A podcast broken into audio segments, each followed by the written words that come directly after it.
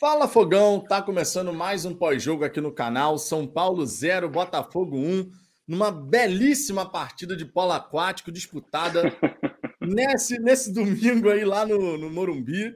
Que eu vou te falar, irmão, o que caiu de água lá em São Paulo nessa partida foi brincadeira. No primeiro tempo, o gramado extremamente encharcado. No intervalo, você olhava ali as imagens, parecia que a chuva tinha dado aquela diminuída, de fato deu. Só que voltou a bola rolar, irmão. Daqui a pouco a chuva de novo, aí vai, vai, chove, chove, chove. Mas ainda bem, o Botafogo, apesar de não ter feito, dadas as condições né, que a gente tinha na partida, não ter feito uma partida brilhante, nenhuma das duas equipes conseguiu, porque o gramado, inclusive, não permitia uma boa prática desportiva, pelo menos não da modalidade de futebol. Mas no fim das contas, por conta de uma chegada do Botafogo, pênalti, que o VAR precisou chamar, porque o pênalti foi claro, né?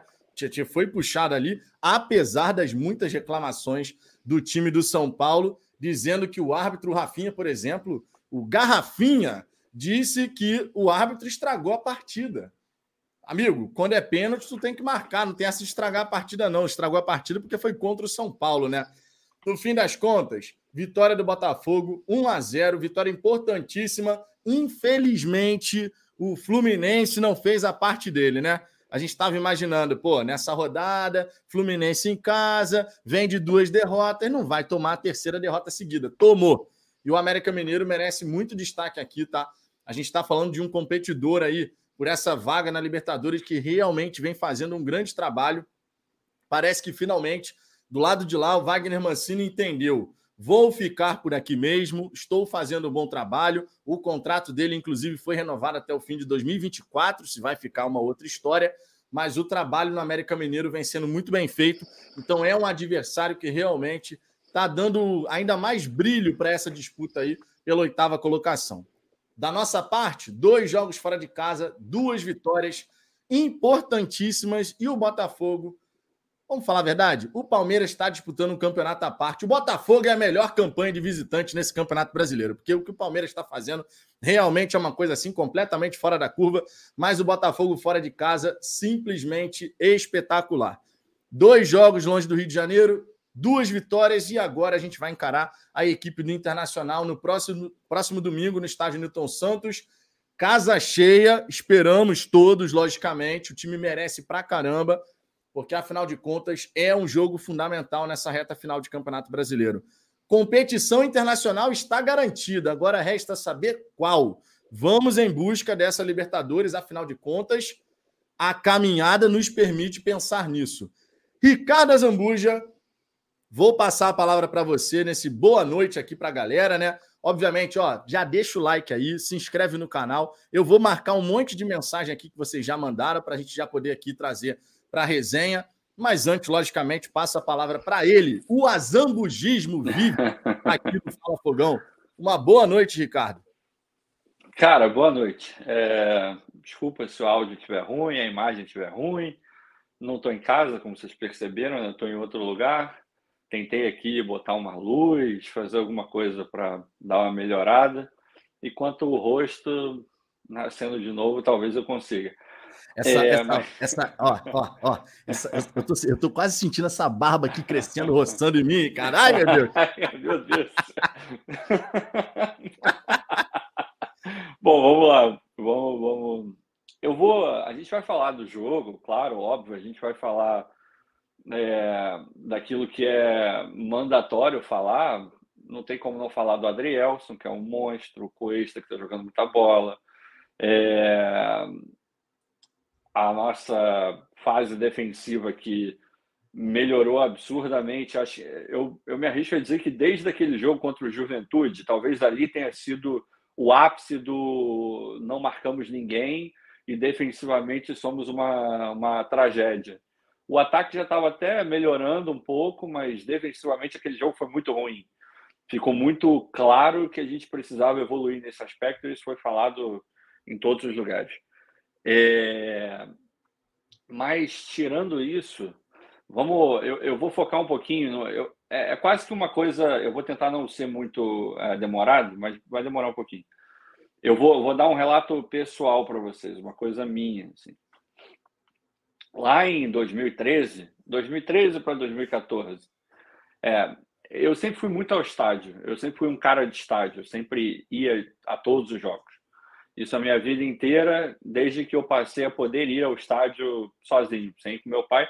Meu pai não curte muito futebol, não, não nunca foi de, de, me levar muito ao estádio, mas eu enchia muito o saco dele para me levar. Acabou que ele me levou em alguns dois, três, quatro jogos.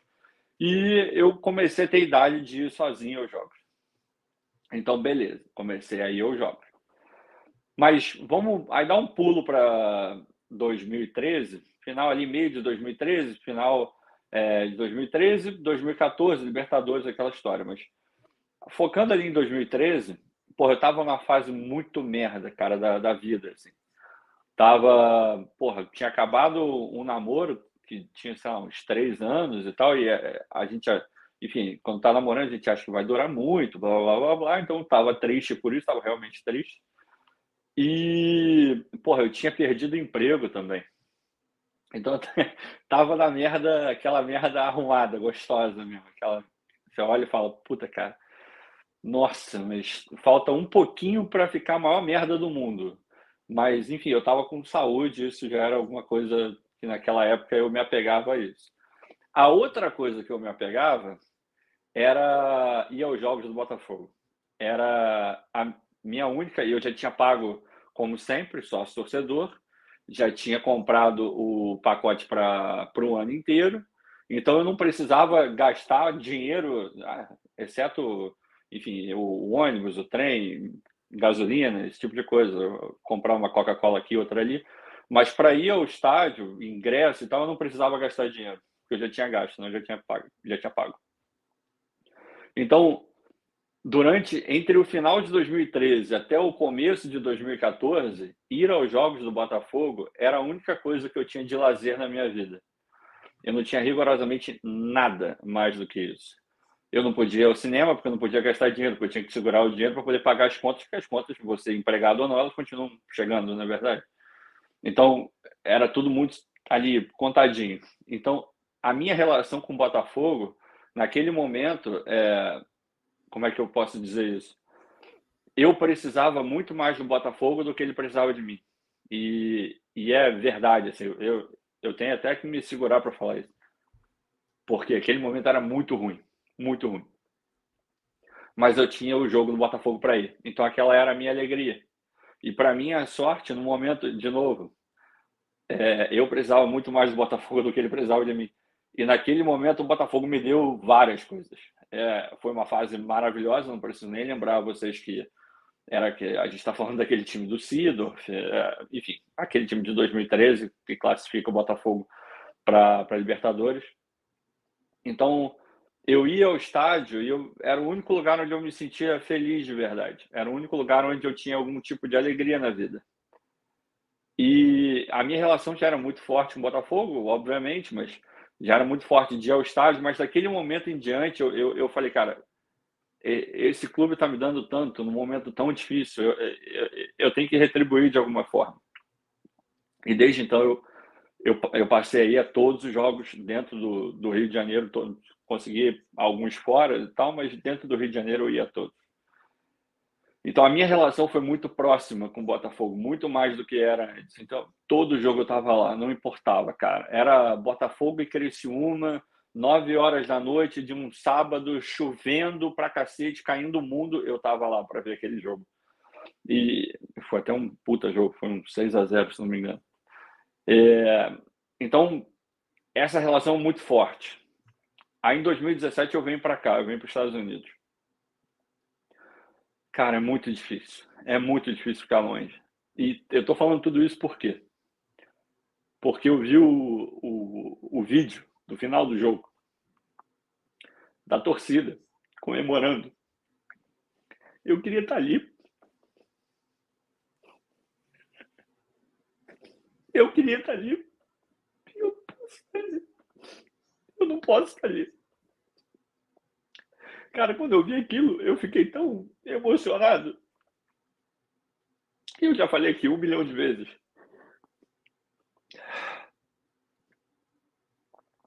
Que a gente tem que ficar junto no Botafogo. A gente tem que apoiar, a gente tem que criticar, mas a gente tem que entender o momento que a gente está vivendo. Então, por favor, por mim e por tantos outros que moram fora do Rio de Janeiro, alguns que nunca conseguiram ir ao jogo do Botafogo. Eu tenho a felicidade de ter ido a 200 milhões de jogos do Botafogo. Mas para a gente é muito difícil quem mora longe. É muito difícil não poder ir ao Newton Santos, não poder estar lá em São Paulo hoje. Porque eu era esse cara, eu estava lá. Mas, por favor, aí é um pedido de coração mesmo. Você que pode ir ao estádio, vai ao estádio. Vocês não têm ideia da falta que isso faz. De como é diferente ver um jogo de futebol dentro do estádio. E esse momento que a gente está vivendo é um momento ímpar é um momento. A gente está vendo, cara. Alguns podem não ter ideia do tamanho, da dimensão disso. A gente está vendo o Botafogo ressurgindo.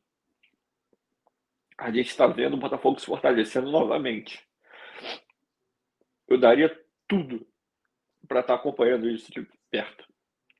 De poder ir ao estádio, de poder encontrar a galera, de tomar alguma coisa, comer o churrasquinho, brincar, ser sacaneado, sacanear sofrer com uma derrota, comemorar as vitórias, mas eu, eu daria tudo para estar perto. E tem muita gente que pode estar e escolhe não estar. Então, por ter visto tudo isso do jogo de hoje, ter, ter lembrado dessa história lá de trás, eu peço aqui, você que está em casa, vai ao estádio.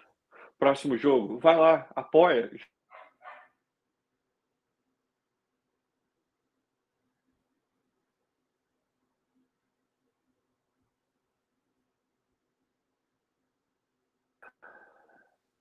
Bom, voltou a internet agora, né? Voltou. Ai, cara. Então é isso. Era só isso que eu queria falar. É, desculpa, era uma coisa que quando eu vi o vídeo e depois eu falei com, com o Fabiano Bandeira lá no Twitter também. Eu me vi lá dentro, eu me, eu me senti representado pelas pessoas que estavam lá gritando. Eu queria ter vivido aquela emoção de perto. E, enfim, escolha minha, ninguém me obrigou, eu estou aqui, estou morando aqui, tem vários benefícios de morar fora, mas tá perto do Botafogo, tá perto de vocês, da galera que vai ao jogo, faz muita falta. E eu fico muito puto com as pessoas que podem ir e escolhem não ir. Porque eu queria estar lá e eu não posso ir. Mas eu daria tudo para estar lá, de verdade, de coração. Depois a gente sem a menor sombra de dúvida, sem a menor sombra de dúvida. Por isso que quando a gente fala, e isso é uma coisa que a gente fala pra caramba aqui, galera que acompanha o Fala Fogão sabe quantas e quantas vezes a gente já levantou essa bandeira e sempre direcionando o recado para quem pode, não para quem gostaria, mas infelizmente não de repente não tem questão do horário, tem a questão dos ingressos, enfim, questão de dinheiro. A gente sempre fala para quem pode e a gente sempre vai falar, porque realmente e aí eu falo por mim, falo pelo Ricardo, falo pelo Cláudio. Coincidiu dos três aqui que estão sempre presentes aqui fazendo resenha, a gente gosta muito de estar no estádio. Mas gosta demais, assim, não é modo de falar, não. Dentro de casa, meu irmão, não perco um jogo sequer. Eu adoraria, inclusive. Tem um relato aqui, pessoal. Hoje, eu vendo aquela festa da torcida em São Paulo, eu vendo o vídeo do Dep, um grande abraço aí para a galera do setor visitante eu vendo o vídeo da galera, eu mandei assim para minha digníssima. Pô, queria, queria muito um dia fazer isso aqui, igual o Depp faz, ó. Todo jogo acompanhar o Botafogo fora de casa. Meu irmão, a Aline virou assim para mim e falou assim: Tu nem pensa numa parada dessa. Ainda mais agora, né, cara? Ainda mais agora. Ela falou assim: Você falou isso, a Luna chegou até a se movimentar aqui da minha barriga. Ou seja, continuarei acompanhando o Botafogo no estádio Newton Santos, mas essa de acompanhar fora do Rio de Janeiro ainda não vai dar para mim. Porém, fica aqui o nosso, nosso convite especial aqui como botafoguense. Se você ainda não comprou o seu ingresso para a partida contra o Internacional e você pode ir ao jogo, você está errado. Compre o seu ingresso, garanta a sua vaga lá para a gente poder torcer pelo Botafogo no próximo domingo. Jogo muito importante, afinal de contas, é o Botafogo buscando o G8 contra o Inter, que hoje é vice-líder do Campeonato Brasileiro, né? Por sinal, o Inter pode bater uma marca recorde aí, né? Não que seja muito bom, mas ele pode ser o time que mais vices teve no Campeonato Brasileiro, né? São 41 anos de fila aí, mas, amigo, tá lá, né? Tá disputando. Um belo dia o Botafogo vai estar tá disputando e a gente está caminhando para isso, beleza? Então, compre o seu ingresso, você pode ir ao jogo. Esteja presente no próximo domingo, 18 horas, Botafogo Internacional. O Inter, que inclusive tem um desfalque muito importante, que é o Pedro Henrique, jogador que está jogando muito bem lá pelo Inter, né? Mas jogou vai, muita vai bola nesse último jogo contra o Flamengo. Ele Exatamente. o alemão. E hoje também. Porra, hoje, hoje de manhã contra o Goiás bola. também jogou muita bola. Então, simbora! Botafogo e Inter no Newton Santos. Vou dar aquela passada inicial aqui na galera do chat. Já marquei uma série de comentários aqui e a gente vai seguindo adiante.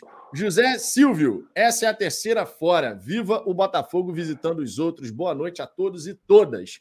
Botafogo fora de casa, meu irmão, é simplesmente espetacular. Inclusive, vale aqui logo de saída a gente trazer os números, né? Vou jogar até aqui na tela, porque, meu irmão, a campanha do Botafogo, ela já é uma campanha recorde histórica, tá? Fora de casa. O Botafogo, se empatasse com o São Paulo, igualava a marca de 2010, na era dos pontos corridos, como visitante. Só que o Botafogo venceu o São Paulo. Logo, já bateu a marca aí do, da melhor campanha fora do Rio de Janeiro na história dos pontos corridos. Botafogo, nesse momento, tem 27 pontos. Deixa eu jogar aqui na tela, todo mundo vai ver aqui essa tabela, que vale a pena pra caramba. Já disse, né? Tirando o Palmeiras, que está jogando o campeonato à parte, o Botafogo é a melhor campanha como visitante. Simplesmente isso. Não é pouca coisa, tá?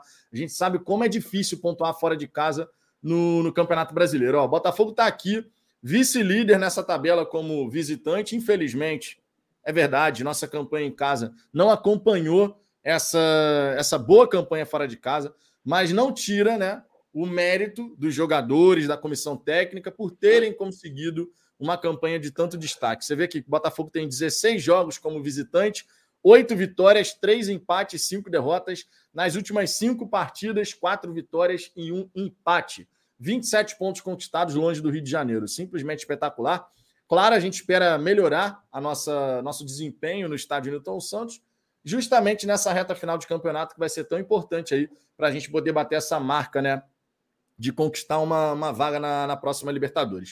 Rafael Carmo, o Botafogo se tornou um time competitivo, cascudo, agora é consolidar isso e depois partir em busca da estética, ou seja, do jogo bonito. O Botafogo Real volta em 2023, vai ser lindo demais.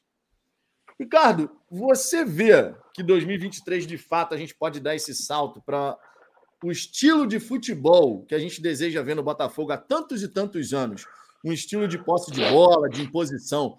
Você acredita que com essa pré-temporada que vai ser realizada em 2023, a gente vai ter a possibilidade de dar esse salto de qualidade, de além de ser um time competitivo, também jogar o estilo de jogo que esteticamente agrada o torcedor? Cara, a gente, a gente fala aqui, já falou um milhão de vezes de confiar no projeto, vamos, projeto, projeto, projeto, projeto. Seguindo o projeto, e aí pegando um gancho aí da própria coletiva do, do Castro hoje, onde ele fala que ele sempre atingiu os objetivos que foram dados a ele durante a carreira, que o primeiro objetivo já foi alcançado, que era a permanência na Série A, e agora tem que mirar é, uma competição continental, Sul-Americana ou Libertadores. Pegando isso, o projeto ele sempre foi muito claro e sempre foi é, colocado para fora, ainda mais agora nesse momento, quando teve aquela reunião, teve até vídeo na Botafogo TV e o título era Botafogo Way e tal. Então é uma coisa que o Botafogo não está escondendo de ninguém. Ele quer fazer isso. Vai conseguir fazer isso? A gente espera que sim. A partir do ano que vem vai ficar mais forte? Eu tenho certeza que vai ficar mais forte mas eu não estou esperando que, que a gente atinja a plenitude no ano que vem, não. A gente com certeza vai buscar mais jogadores qualificados. A gente hoje já tem algumas peças que a gente olha e fala, pô, dentro daquele modelo de Botafogo imaginado, esse cara cabe, esse cara joga. A gente tem algumas outras peças que a gente coloca, pô, acho que vai ter um pouco mais de dificuldade, mas talvez encaixe. A gente tem algumas outras peças que a gente olha e fala, acho que esse cara não está dentro desse pacote Botafogo E. Isso é sinal de que a gente precisa evoluir ainda, a gente precisa contratar. A qualidade melhorou e era um objetivo, isso foi dito pelo Mazuco. A primeira janela era para aumentar o nível de competição do time. adiantou até certo ponto, a gente ali ficou em vários jogos naquela posição décimo, décimo primeiro, segundo, até deu uma caída, mas flertou ali com, com, com um temor ali de rebaixamento, blá, blá, blá, blá. e na segunda a gente vem e aumenta ainda mais a qualidade com coisas bem pontuais e movimentos muito certeiros no mercado. Então já elevou. Com esse elenco que a gente tem, se a gente tivesse com esse elenco desde o começo do campeonato, não é um absurdo imaginar que a gente estaria brigando por vaga direta na Libertadores nesse momento. Entrosado, é, com todo mundo tendo mais partidas como titular, entendendo melhor a filosofia do Castro, com toda aquela coisa de lesão e tal, ainda, ainda assim eu acho que a gente poderia estar brigando um pouco mais acima do que a gente está brigando agora. Mas para o ano que vem, eu projeto sim que a gente consiga chegar no nível melhor, mas eu não acho que a gente vai ver essa coisa toda na plenitude. Mas, na minha opinião, a gente vai começar a jogar um futebol ainda melhor, porque é o que o Castro vive falando. A gente não teve uma pré-época. É, e a pré-época não serve só para você treinar taticamente, é, serve para você igualar fisicamente os jogadores, coisas que a gente não conseguiu fazer até agora. Palavras do próprio Castro, não sou eu que estou dizendo. E a gente consegue ver isso nos jogos também, né? Então, sim, acho que para o ano que vem a gente vai ter algo muito melhor, mas ainda não vai ser o, o tal do Botafogo aí, mas a gente vai ter um esboço, mas um esboço bem mais acabado do que esse que a gente está vendo agora, que já é bastante bom. Mas ano que vem acho que a gente vai ter um pouco melhor, mas chegar ali no máximo, acho que ainda vai demorar um pouco. É, eu tô achando que a gente vai chegar nesse máximo ali onde o Botafogo realmente vai estar capaz de entrar nas competições para poder de fato brigar por todas elas. Eu estou colocando 2025 na minha cabeça, assim. Na minha é, cabeça, eu estou colocando 2025. É. Eu acho que depois, antes, né? depois desses né? anos assim, estruturando, a galera entendendo qual é a metodologia, isso permeando toda a organização, aí eu acredito que a gente pode realmente estar mais consolidado para poder, de fato, entrar nas competições pensando: olha, o Botafogo é sim um dos candidatos ao brasileiro, à Copa do Brasil e à competição internacional que a gente estiver disputando. E vai ter estrutura também, né? é, exatamente. Por isso que eu estou olhando para 2025. Porque a estrutura vai fazer toda a diferença. A gente sabe que faz a diferença, né? Quando a gente olha os principais times do planeta, que são multicampeões, eles têm uma coisa em comum. Além de talento, né? Que obviamente tem muito talento disponível, mas eles também têm estrutura de primeiro nível coisa que o Botafogo ainda, infelizmente, não tem, mas terá muito em breve. Né? E se a gente parar para pensar no horizonte de tempo, né? Que o Botafogo tem a perpetuidade, a gente não. A gente um dia vai embora, mas o Botafogo segue. Então, dentro desse horizonte de tempo de perpetuidade, obviamente, se a gente falar de dois anos e meio, três anos, é nada perto da história que a gente Sem ainda vai ter pela frente no, no Botafogo, né?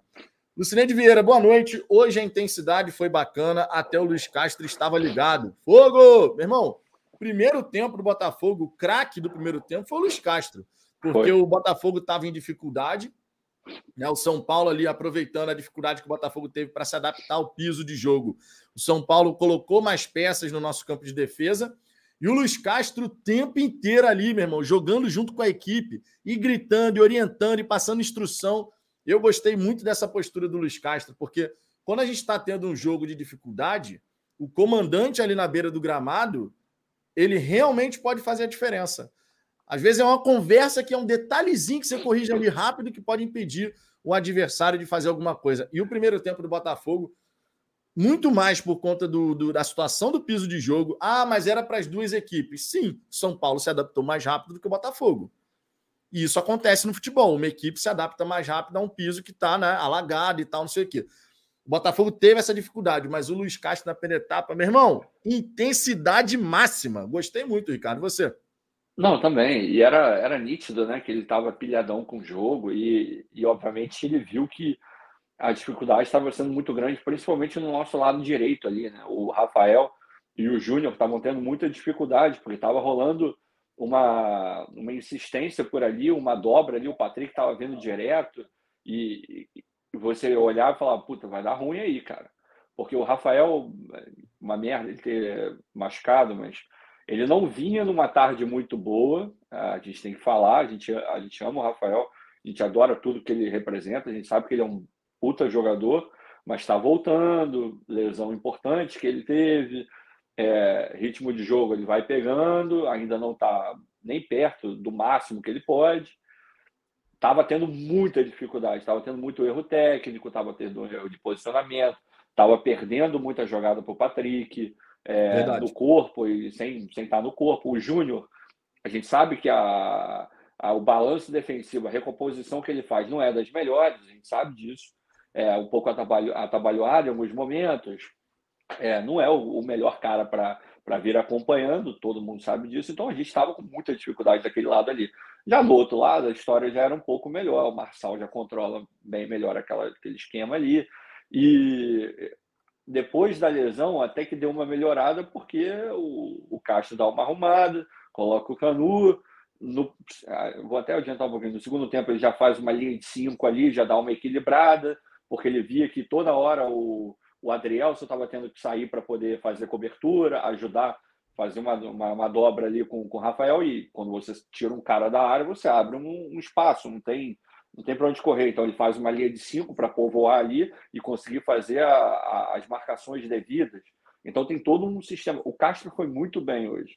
Foi muito bem. Eu estava até um pouco agoniado também, porque é, no segundo tempo ele não mexia no time, ele não botava fôlego. E pô, tem, tem que ter fôlego para poder ir para cima também, aguentar e responder. E, o Botafogo estava com duas substituições feitas só, uma por lesão e a outra porque ele quis. E, e o São Paulo mexendo, botando gente, tirando gente, um negócio. E o Botafogo ali, mas estava se portando bem. Porque defensivamente, embora tenha dado esse mole na direita, o Botafogo evoluiu absurdamente defensivamente. É um time muito seguro, é muito seguro. O Adrielson Cuesta, porra, Marçal, e quem entra na direita, e fora o, o Tietchan, é porque tem tanta coisa para falar. O Tietchan tá, tá jogando tanta bola, cara. Tá, tá jogando tanta bola. Ele é o ponto de equilíbrio desse meio-campo de uma maneira muito bizarra. Assim. O trabalho que ele faz, a gente às vezes nem presta muita atenção, mas o que ele está correndo, o que ele está se dedicando, ele está em todos os lugares do campo. Esse maluco ele tá se doando de uma forma que eu nunca vi ele se doar em clube nenhum que ele jogou. Jogador então, silencioso, irmão. Não, Faz é um trabalho ali que ninguém bizarro, nem percebe bizarro. que ele tá fazendo o trabalho dele. Bizarro, Muito tá, bem. Tá, tá jogando muita bola. Mas sim, a gente teve o mole ali e o Castro percebendo, principalmente no primeiro tempo, ele estava muito enérgico, dando muita. Vai para lá, faz isso. Lembrou o Castro lá de trás do começo. Isso é muito bom. Muito bom. Sabe o que, que eu fiquei pensando? Eu já estava pensando assim, meu irmão, se o Tiquinho Soares, na partida anterior, disse que o Castro, no intervalo, contra o Havaí, largou-lhe o esporro em todo mundo, eu que imagino bom. que o vestiário do Botafogo no intervalo contra o São Paulo ia ter uma bronca daquela, além, obviamente, de orientação e tal, não sei o quê. Faz parte, né, minha gente? Faz parte, sem a menor sombra de dúvida. O JC Galgos aqui, jogamos com inteligência, vitória importante. Além disso, o JC também complementa. Canchê, tchê. Canchê. é um canchê. Pô, meu irmão, o Tietê ele faz o trabalho silencioso ali. É. E realmente, cara, olha, o Tietê como primeiro volante é uma surpresa das mais positivas possíveis que a gente poderia ter dessas contratações, que ninguém poderia imaginar o Tietê jogando de primeiro volante. E ó, isso daqui inclusive quebra alguns mitos, né? Porque quando a gente fala primeiro volante e tal, não sei o quê. O que, mais a gente lia aqui no chat?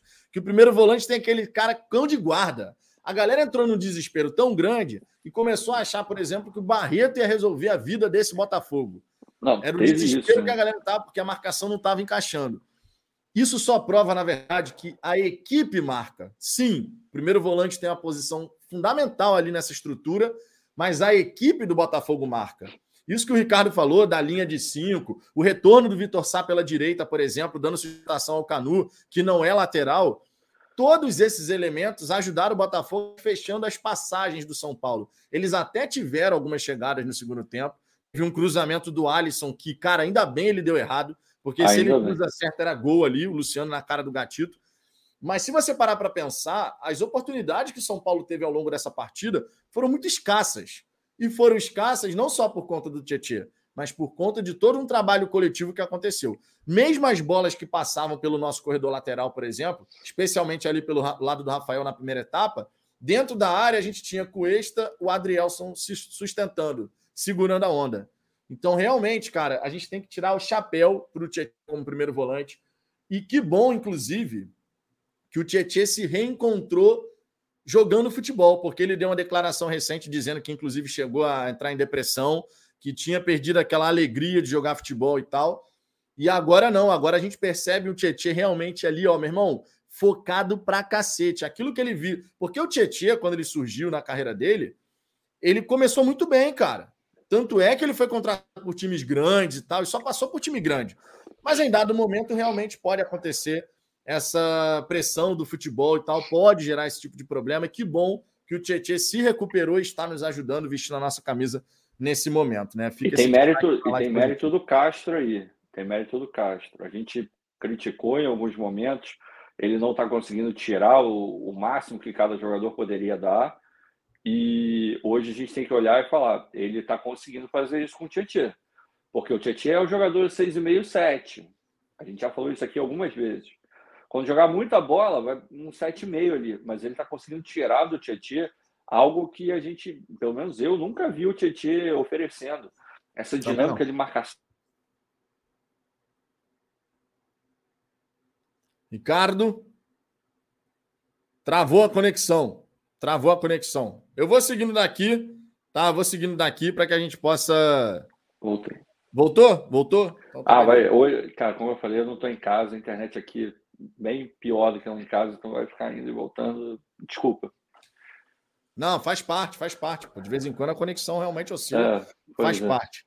É, temos aqui, por exemplo, ó, o superchat do, do Juliano. Enquanto você falava, o Adrielson tirava mais um. Inclusive, a sua conexão oscilou por conta do Adrielson, né? Pô, pô, o Adrielson desarmou você. Chegou, chegou junto sem ali. Falta, hein? Sem falta, Sem falta, diga-se de passagem, sem falta. É. O Juliano também mandou outro superchat aqui, vale destacar, ó. O problema é que vamos perder Tiquinho e Massal Copa. Não é problema, porque a Copa do Mundo é só depois que termina o Campeonato Brasileiro. Mas esses dois, é. infelizmente, não estarão lá na, na Copa do Mundo.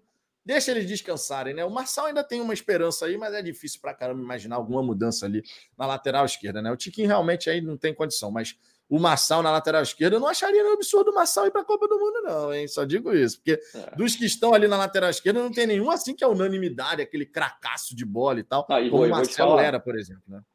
Próximo ciclo, sem sacanagem nenhuma, e não é exagero meu, sinceramente não é. Próximo ciclo, a gente pode esperar que a gente vai ver o Adrielson convocado. O cara tem 24 ah, anos. Ah, também tô achando, cara. 24 é, anos jogando a bola que tá jogando. Cacete, irmão. Porra. Não, e é engraçado porque a gente vai chegar lá, mas a, ah, algumas lives de torcida do São Paulo e tal, torcedores do São Paulo, eles desconhecem muitos desses jogadores que estão no Botafogo hoje. Então, eles não, uhum. não entendem o processo que o Botafogo está passando. E, obviamente, eles ainda entram, e isso vai acontecer durante muito tempo ainda, tá, gente? Torcedores de outras equipes que não estão por dentro do que está acontecendo no Botafogo acharem um completo absurdo perderem para o Botafogo. Mas isso vai mudar ao longo do tempo. Fiquem tranquilos que isso vai mudar. Cláudio Moreira, Adrielson é espetacular. O melhor zagueiro, olha, essa afirmativa aqui é forte, hein? O melhor zagueiro desde Gotado, Mauro Galvão e Gonçalves. Que que isso, irmão? Olha, dos zagueiros que eu vi acompanhar, o Adrielson tá tendo um começo com o Botafogo assim, meteórico. Não vou negar, não. Dos é. zagueiros que eu pude acompanhar, assim, sabe? De zagueiros que eu gostei de ver jogar. Lá, porra, Gonçalves, Gotardo, sensacionais. Eu lembro do Juninho, que eu gostava muito como zagueiro também. O, Carly, o Bolívar teve uma, o Bolívar teve uma Bolívar. do Botafogo. Mas assim, se a gente parar para pensar, cara, não é nenhum exagero essa afirmativa aqui, não. Tudo bem, é só um começo do Adrielson, mas é um começo extremamente promissor, porque eu tentando puxar pela memória, os zagueiros que eu gostei com a camisa do Botafogo, o Bolívar, o Juninho, eu gostava, o Carly, logicamente. Esses três aqui estão numa lista bem seleta assim de zagueiros que eu gostei de ver com a camisa do Botafogo. Ah, cara, não é assim, não, tec tecnicamente o Adrielson ele é melhor que o Carne. Eu amo o Carne, ídolo. Para mim, por tudo que ele representa, é, pelo amor que ele tem pelo clube, por tudo que ele deu, título, série B, campeonato carioca. É, eu amo abrir mão de não sei quanto da dívida, enfim, eu amo o Carne. Mas ah, tem o Sandro também.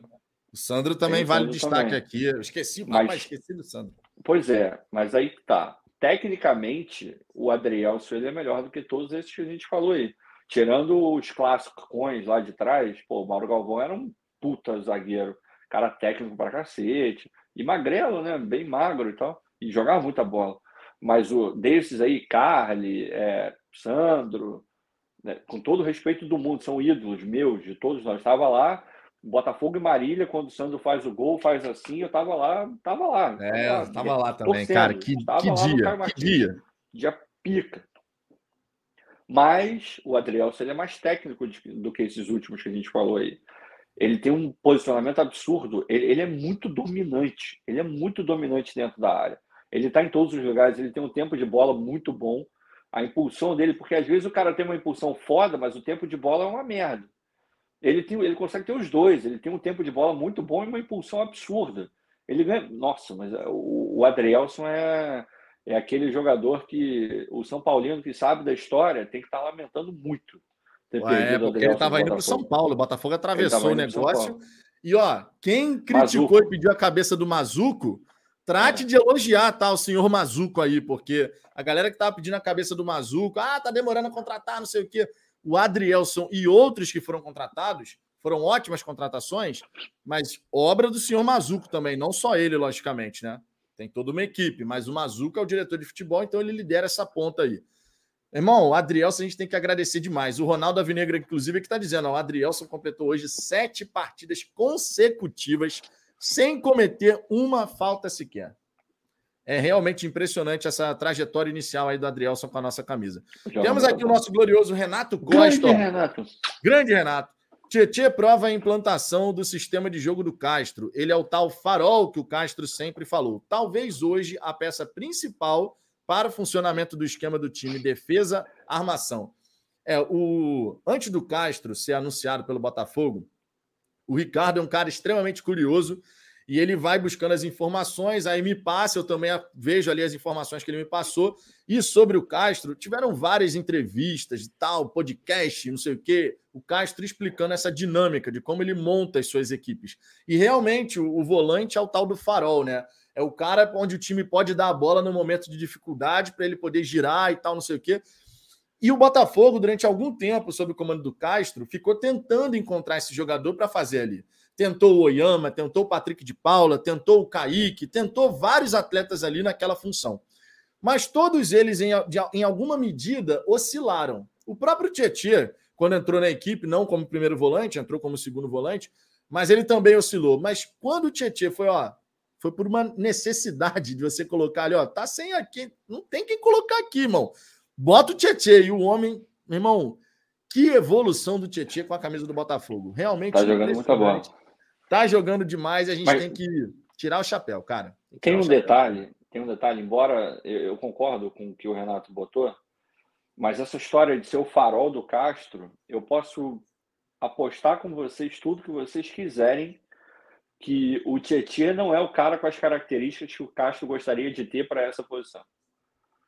Ele está fazendo, está indo muito bem, mas não é o cara com todos os requisitos na cabeça do Castro para fazer da, da maneira ideal zona, porque ele precisaria ser um cara mais técnico do que ele é, mais refinado com a, com a bola, para dar uma saída de bola com mais qualidade, marcar um pouco melhor do que ele marca, só que ele está conseguindo fazer, ele está conseguindo dar uma dinâmica para esse time, ele está se entregando tanto que ele está fazendo a função maravilhosamente bem.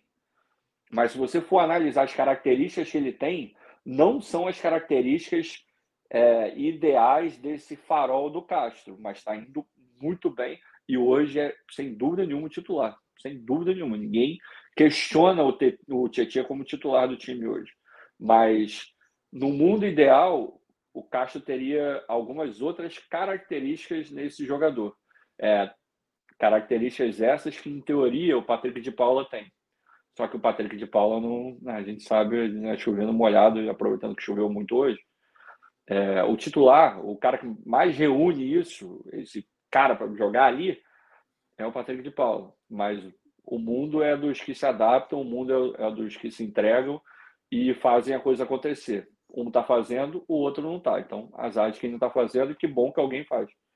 Tchau, tchau. Exatamente. Deixa eu seguir aqui, ó, o Ronaldo Avinegro. Cadê os críticos do Luiz Castro? E os torcedores, que até pouco tempo atrás afirmaram que o Botafogo seria rebaixado. Sumiram por quê? essa é uma tendência natural que acontece, inclusive, porque à medida que os resultados acontecem, certas pessoas que sempre estão aqui descendo a lenha quando perde, quando perde aparece, mas quando ganha parece que só fica assistindo a live e não quer escrever nada. Verdade seja dita. Mas aproveitando, inclusive, essa, essa mensagem, essa gloriosa mensagem, não posso perder a oportunidade, que aqui a gente vive assim, vive de oportunidade, né? Tivemos a oportunidade, amigo, essa daqui, inclusive, deixando o superchat do Renato na tela, porque eu sei que o Renato apoia o Luiz Castro pra caramba, já há bastante tempo, assim como o Ricardo. Nossa, tá nossa. aqui, ó. Em sua homenagem, Ricardo, e para todos que apoiaram o Luiz Castro. Estou ó. castrado. Nós vamos ter que ganhar assim na mesma. Castro é pica, meu irmão. Ele não é o é, melhor é, treinador do mundo, a gente já falou um milhão de vezes.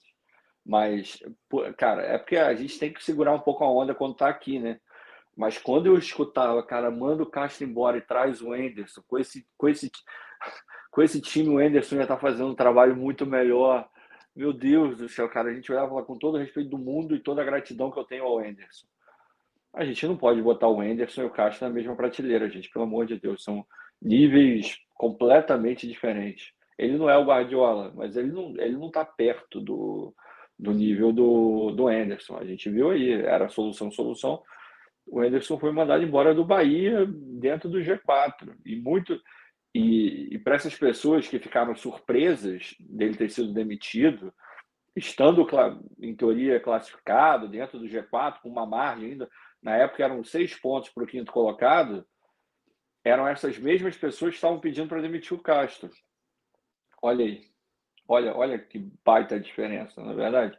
É só olhar, gente. É, quando a gente falava não demite, não demite, continua, acreditava no projeto, sabia da qualidade do cara, e ao mesmo tempo a gente olha para as estatísticas, elas falam que troca de treinador, na maior parte das vezes, na esmagadora parte das vezes, ou fica igual ou piora. Então, para que, que eu vou querer uma troca? Para que, que eu vou voltar para o Botafogo antigo? A gente tem que olhar para frente. O Botafogo que, que vai dar certo é o Botafogo que tem um projeto, tem uma convicção e está olhando e está fazendo por onde chegar onde quer chegar. E o melhor, tem um meio, sabe como faz para chegar lá. Vai errar? Vai errar. Erros aconteceram, a gente viu vários. Mas é óbvio que tem muito mais acerto do que erro. E um dos maiores acertos foi dar continuidade e dar respaldo para o cara trabalhar, porque a gente tem que saber separar aquela história de separar o joio do trigo, o que é desculpa, o que não é, o que está correto, o que não é. E a galera lá de dentro aparentemente sabe fazer isso. Então, tamo junto. O JC que mandou, inclusive, aqui um superchat, ó. Peço desculpa ao Castro e a Zambuja. Fui afoito. em homenagem, calma, cara, calma, em homenagem ao JC, ao Azambuja, ao Luiz Castro. Ó. Estamos todos castrados. Estou castrado. Nós vamos ter que ganhar assim na mesma. Não tem que pedir desculpa, não, cara, de verdade. Não, não tem que ganhar, verdade seja dita. Olha só, mesmo. o José Prate, Adrielson Coesta e Marçal, só alegria para o torcedor. Cara, essa linha de zaga, essa, essa linha de zaga partindo aqui do Adrielson para o lado esquerdo, ela já está resolvida. Claro, a gente pode melhorar na próxima temporada, sem sombra de dúvida. E, inclusive, eu concordo com o tweet que eu li lá no Twitter, tá? Falando que a gente realmente vai precisar olhar com muita atenção para esse lado direito. Eu, porra eu quero muito que o Rafael dê certo no Botafogo. Também. Mas, infelizmente, ele está sofrendo muito com a parte física. E a gente não sabe qual vai ser a do Saravia também para a próxima temporada, do Daniel Borges. É um lado que, aparentemente, a gente achava que já estava meio que, ó, beleza, são esses jogadores aqui, o Rafael voltando. É. Mas não sei, não, hein? Não sei, não, sinceramente. Não, precisa, precisa de alguma coisa ali. Isso é um vai fato. ter que olhar com tá atenção ali para aquele lado. Né? Já volto, já volto. Beleza. Gui na NBA, Libertadores. É, meu irmão, galera começa aí a pensar, né? Porque a campanha do Botafogo nesse momento está permitindo a gente pensar um pouco mais acima, né? Vamos em frente, vamos em frente. Bernardo Viana, fogo! Um gramado desses deveria rebaixar o clube automaticamente. Campinho de Série B inaceitável para uma partida de Série A. Na verdade, ô Bernardo, a drenagem do Morumbi é muito boa, tá? Porque o que caiu de água em São Paulo, cara, num outro estádio, num outro campo, com um sistema de drenagem ruim, meu irmão, ia estar completamente alagado. Choveu muito em São Paulo, cara, não é modo de falar. E apesar do tanto de chuva, o gramado, apesar disso, deu para praticar um mínimo ali de toque de bola. Em algumas, algumas partes do gramado realmente estava empoçado e tal. Mas depois que a chuva reduziu um pouquinho, rapidamente o gramado já entrou numa situação melhor. Só que muita chuva, muita água. Realmente acho que até o gramado do Newton Santos teria dificuldade, tá? E o sistema de, de drenagem do Newton Santos é bom, tá? Eu lembro quando a gente jogou contra o Defensa e Justiça, aquele golaço do Eric, de fora da área no fim da partida. Irmão, choveu pra cacete aquele dia. O gramado ficou completamente alagado e tal, mas no mínimo de chuva que diminuiu, o gramado já já melhorava. Então, assim, sistema é bom, mas era muita água. E aí, obviamente, né? Não tem sistema de, drenagem no mundo que vá dar conta quando tem muita água caindo num intervalo muito curto de tempo. Realmente fica complicado. É, o Leonardo Maia, Botafogo afundou os caras aqui, dando né, por conta do, da, da água no gramado aí, ó. Douglas Barros, fala Fogão, mais uma vitória. Hoje tivemos futebol, polo aquático e judô. E mesmo assim, Botafogo. Que isso, rapaz? Não posso falar essa. Ainda não posso, não. Botafogo furunfou em todas as modalidades. Não pode perder, perder para ninguém. Tamo junto, Douglas. Douglas é o nosso cara da psicografado. Maurício Teotônio, quem é Caleri? Ficou no bolso do Carly no primeiro turno e agora do Adrielson no segundo. Rapaz, esse é um ponto que vale muito destaque, né? Porque o Caleri, que é pô, artilheiro, o Caleri é bom jogador, tá? Não é porque o Carly botou ele no bolso e o Adrielson também, que o Caleri é não, bom é jogador. É bom. O cara é bom. Bom né? jogador, mas contra o Botafogo, meu irmão, esquece. Não teve vez. Não teve vez. Joga muito ô, Ricardo, ô, Ricardo, Ricardo, você, Ricardo, a gente já tem essa química aqui de saber quando é que não, você não, tem é porque a minha internet está ruim, eu tô com um delay aqui, cara. Tá ah, então tudo bem. Tá perdoado. Tá Mas tudo bem, ele joga muita bola mesmo. De fato, ele joga muita bola.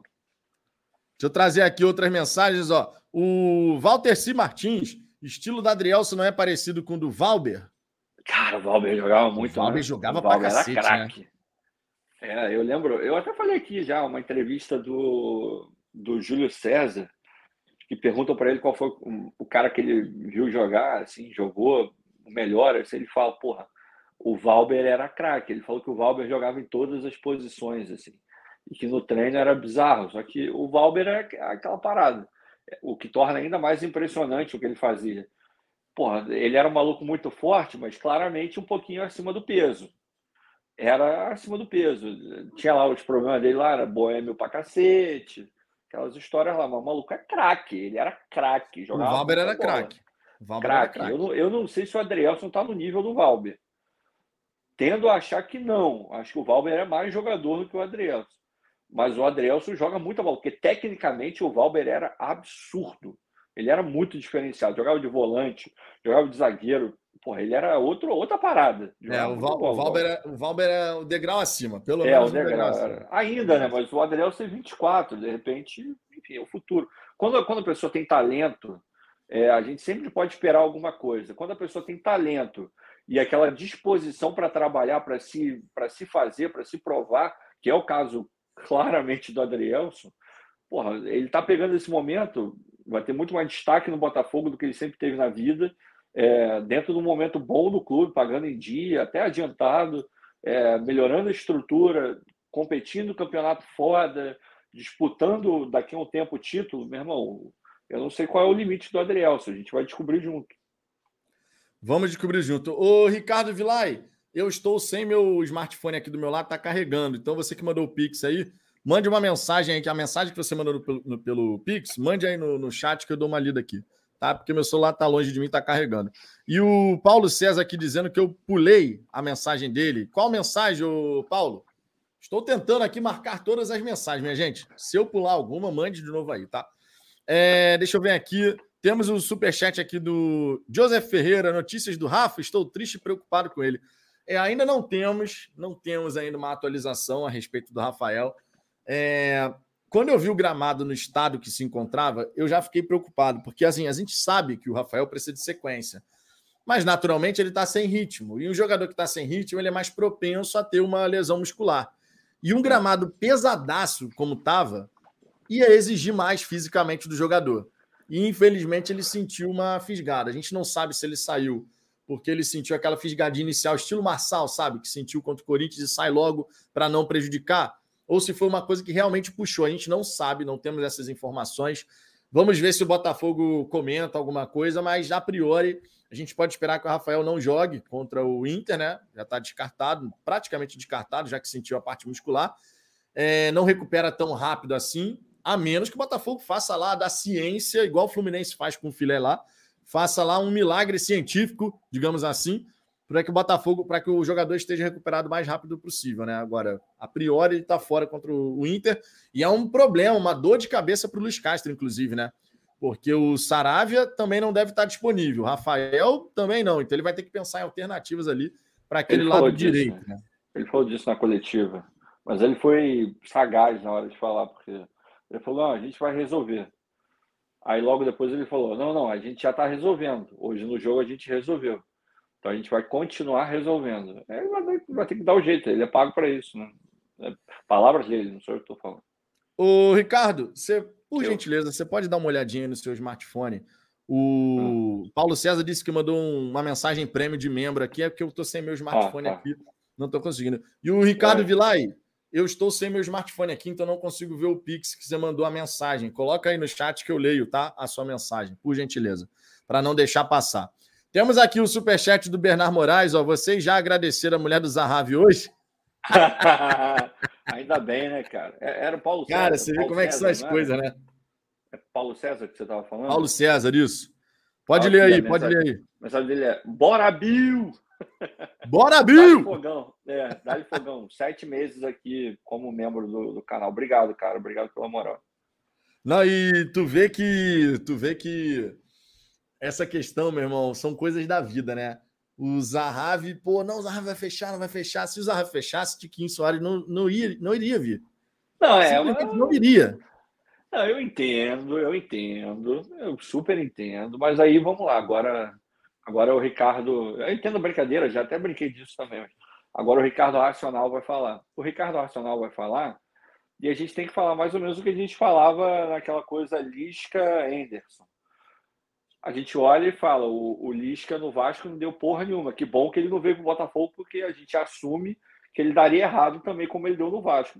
Cara, podia ser, ele poderia ter chegado, o Botafogo jogado para cacete ter sido campeão da mesma forma. A gente não sabe. O Zahavi é bom jogador, não é porque ele não vê que ele não é bom jogador. O cara crava para cacete. Poderia ter vindo e poderia estar cravando tanto quanto o Tiquinho. Mas o que a gente pode ficar feliz é que o Tiquinho chegou e o cara que chegou está resolvendo tudo. Que bom. Então, obrigado à mulher do Zahavi, mas, enfim, a brincadeira é válida, mas, enfim, a gente sabe que o Zahavi poderia estar tá cravando aí também, porque ele tem qualidade para isso. Pô. Exatamente. O, o Ricardo Vilar aqui mandou, ó. Sim, vou voltar a jogar na tela aqui, porque eu não sei se é essa mensagem do Superchat, mas está aqui, ó. Sinceramente, o Valber jogou muito mais. O Valber era craque, né? O Valber, Valber realmente era craque. Ele era craque. Craque. Temos aqui também, ó, o dedo escorregou aqui, ó, da Andreca. Dando dois reais. Escorregou, escorregou, porque acabou virando 10. Virou 10, é. Dando Caramba. dois reais para pedir desculpas públicas a Luiz Castro, português maravilhoso. Em sua homenagem, a vinhetinha do Luiz Castro aqui vai cantar de novo. Estou castrado. Nós vamos ter que ganhar assim na mesma. É isso aí, estamos todos. Vamos ficar todos castrados e olha, vai ficar todo mundo feliz, castrado, cara. Porque olha só, a gente tendo um treinador que está conseguindo acertar a equipe, o time começando a jogar futebol, todo mundo vai ficar feliz. Verdade é essa, né? Essa é a grande realidade aqui. Todo torcedor Botafogo só quer uma coisa: ser feliz torcendo para o Botafogo. É, que bom que o Castro está começando a encaixar a equipe, apesar. Ah, o futebol ainda precisa evoluir, tem muita coisa que ainda tem que melhorar. É verdade, tudo isso é verdade. Mas as vitórias estão acontecendo, o time começa a entender melhor aquilo que o Luiz Castro consegue. As mudanças que ele tem feito na equipe ao longo da partida têm surtido efeito em sua grande maioria. Então a gente tem que realmente destacar aqui aquilo que vem funcionando, começando a funcionar. O sistema defensivo do Botafogo mudou muita coisa no, no sentido de ser mais consistente. Os números estão aí para provar. Tá? A gente tem o Adrielson que entrou nessa zaga e melhorou absurdamente o nível da zaga. A dupla Adrielson que está funcionando muito bem. O Marçal fechando ali pela esquerda. O lado direito ainda é uma preocupação, sim, é verdade, mas existem elementos muito interessantes para a gente destacar em relação à, zaga do Botafogo. Por exemplo, eu venho aqui sempre trazendo as estatísticas de escanteios. Né? Ah, quantos escanteios foram cobrados contra o Botafogo e tal. A gente está falando aqui de um São Paulo que teve 10 escanteios contra o Botafogo. Em que lance desse jogo a gente fala assim, Jesus Cristo, quase foi gol do São Paulo, numa cobrança de escanteio? Não teve. Não teve. Mais uma vez, defensivamente, a bola aérea defensiva funcionando maravilhosamente bem. E, e a gente sabe como bola aérea, bola parada, resolve jogo que está enroscado. E eu falava para a Aline assim, Ricardo, irmão, hoje é o jogo que quem fizer o gol vai ganhar. Quem é. fizer 1x0 vai ganhar. Independente de, de quando o gol saísse, eu acreditava nisso. E aí a gente vê que, mesmo com muitas bolas aéreas, que era uma fraqueza nossa, o time se sai muito bem. E olha que o São Paulo tem um jogo aéreo com jogadores tá interessantes de, de bola, hein? Travou? Travou. Ricardo travou. Agora a internet aqui. o Adrielson desarmou o Ricardo. O Adrielson desarmou o Ricardo. O Penchel, o Adrielson te desarmou de novo, Ricardo. Tá invicto. O homem está demais. Mas eu estava falando que o São Paulo é muito bom nessa bola aérea. E que mesmo assim, com 10 escanteios, mais uma vez nosso sistema defensivo foi muito bem nesse tipo de jogada. Ih, travou de novo, rapaz. Adrielson tá, tá. Foi, foi falar. Porra, Adrielson, irmão, tá vendo? Irmão, foi falar de bola aérea, o Adrielson tá dando uma atrás da outra. Para, muda, muda o assunto aí, pelo amor de Deus. Vamos seguir, vamos seguir. O Adriano, meu irmão, bola aérea, o Ricardo trava. Tem Shell, Botafogo de polo aquático e visitas. Dá para dá pra ser, dá para ser. Dá. Que faz barata. Hoje foi meio duro de ver, campo molhado mas ganhamos na raça. Chegamos a ter quatro zagueiros no campo. É, foi necessário, Nossa, né? Tá muito... Não que tenha sido assim uma questão.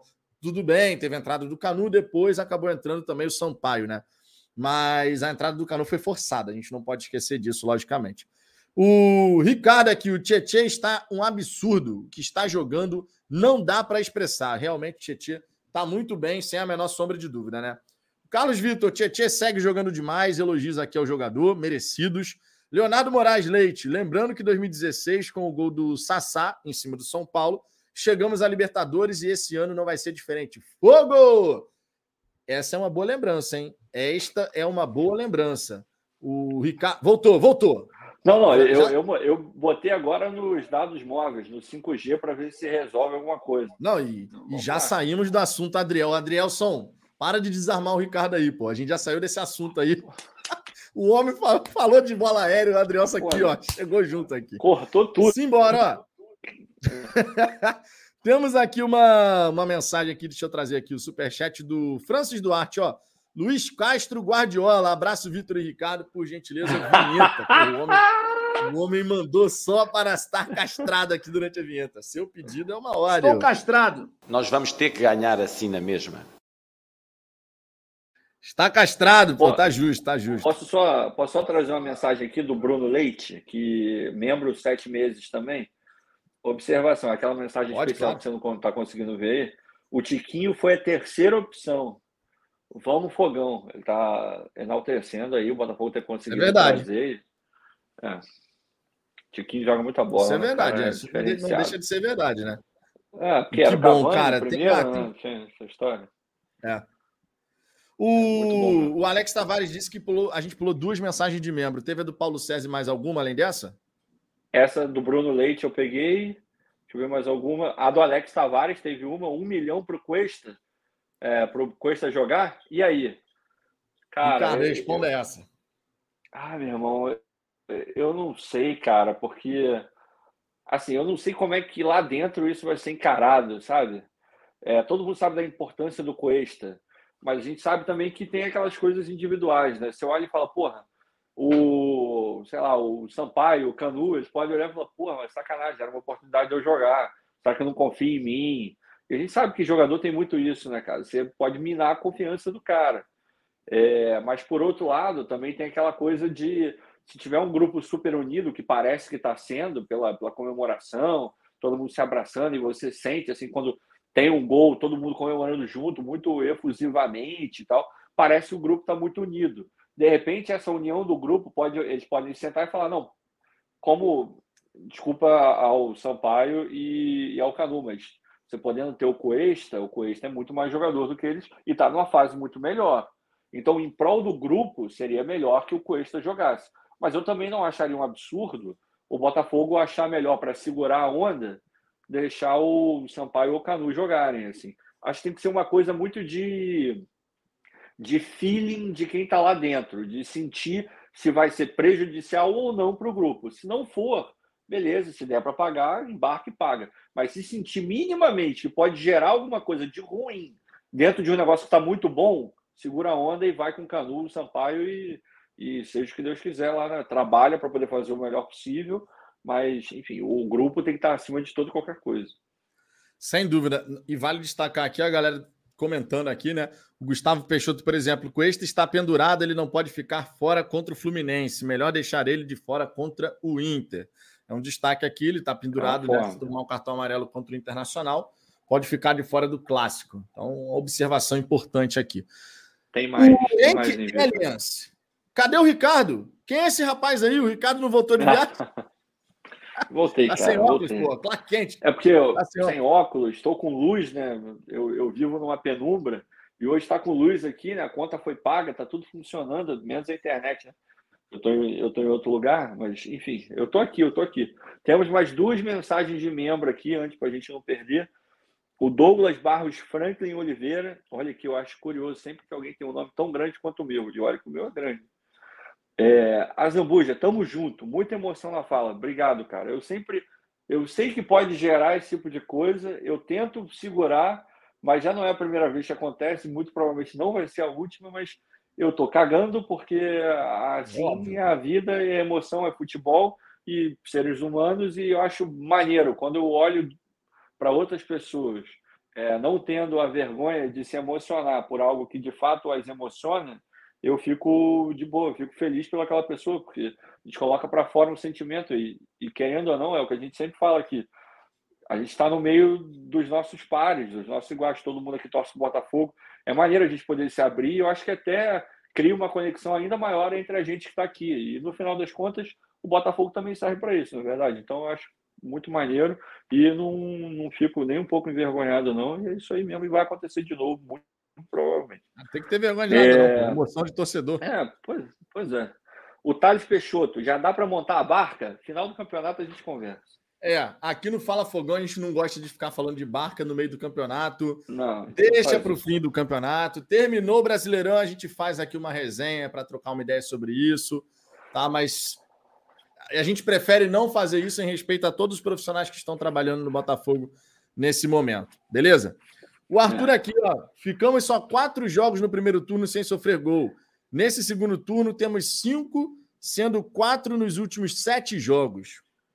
Números defensivos melhorando, né? Inclusive, vale trazer aqui, até para ilustrar essa, esse superchat aqui do Arthur, vale ilustrar aqui a classificação do retorno do Campeonato Brasileiro. Ó. No retorno, o Palmeiras lidera, né? o Internacional tinha esperança de conseguir tirar a vantagem do Palmeiras, mas o Palmeiras está impossível, né? não perdeu nenhum jogo ainda nesse segundo turno. O Internacional é segundo colocado, Fortaleza e América, duas campanhas aqui que merecem muito destaque, tá? Muita Fortaleza, seis pontos nesse segundo turno e o América Mineiro, 24. Na quinta colocação, o Flamengo, na sexta, o Corinthians, na sétima colocação, o Botafogo, com a mesma pontuação do Corinthians. 19 pontos conquistados. O Botafogo, nesse retorno, em 12 partidas, tem cinco vitórias, quatro empates Três derrotas, 13 gols marcados, 10 gols sofridos. Tá, um ponto importante aqui, a campanha do Botafogo, uma campanha realmente ali para quem quer brigar na parte de cima, né? Onde o Botafogo está buscando nesse momento. Fica esse destaque aqui para lá de especial. Campanha do Botafogo, porém também enaltecendo a campanha do Fortaleza, que chegou a ter 70% de probabilidade de ser rebaixado. E o Fortaleza ele se tornou a primeira equipe que virou o turno na lanterna e não será rebaixado. Então foi uma arrancada assim espetacular. Isso nunca tinha acontecido na história brasileira de pontos corridos. O time que termina na lanterna no primeiro turno é rebaixado. E o Fortaleza conseguiu se livrar desse, desse rebaixamento e agora está aí, né, na briga com o Botafogo, com o América Mineiro também, por uma vaga na pré-Libertadores, pelo menos. São hoje os nossos principais concorrentes, eu diria, sinceramente, tá? Das equipes aí. ali estão almejando esses lugares. Diga. Pegando o gancho aí que você falou de Libertadores, mais uma mensagem especial de membro, o professor Daniel Coutinho, três meses como membro aqui, obrigado, cara. Show. Ele mandou, e aí, estão prontos para a Libertadores de 2023? Aí, aí, Vitor, tá pronto? Ainda não, ainda não. A gente, é. eu, eu, sinceramente, em relação à Libertadores, eu acho que a gente garantindo essa vaga, aí é só um feeling da minha parte. Eu acho que a gente garantindo essa vaga na Libertadores, a gente vai ter um planejamento todo especial, até porque a gente não pode esquecer, tá?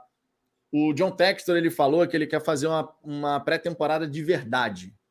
Porém, pré-Libertadores, que são duas fases, o ano começa mais cedo.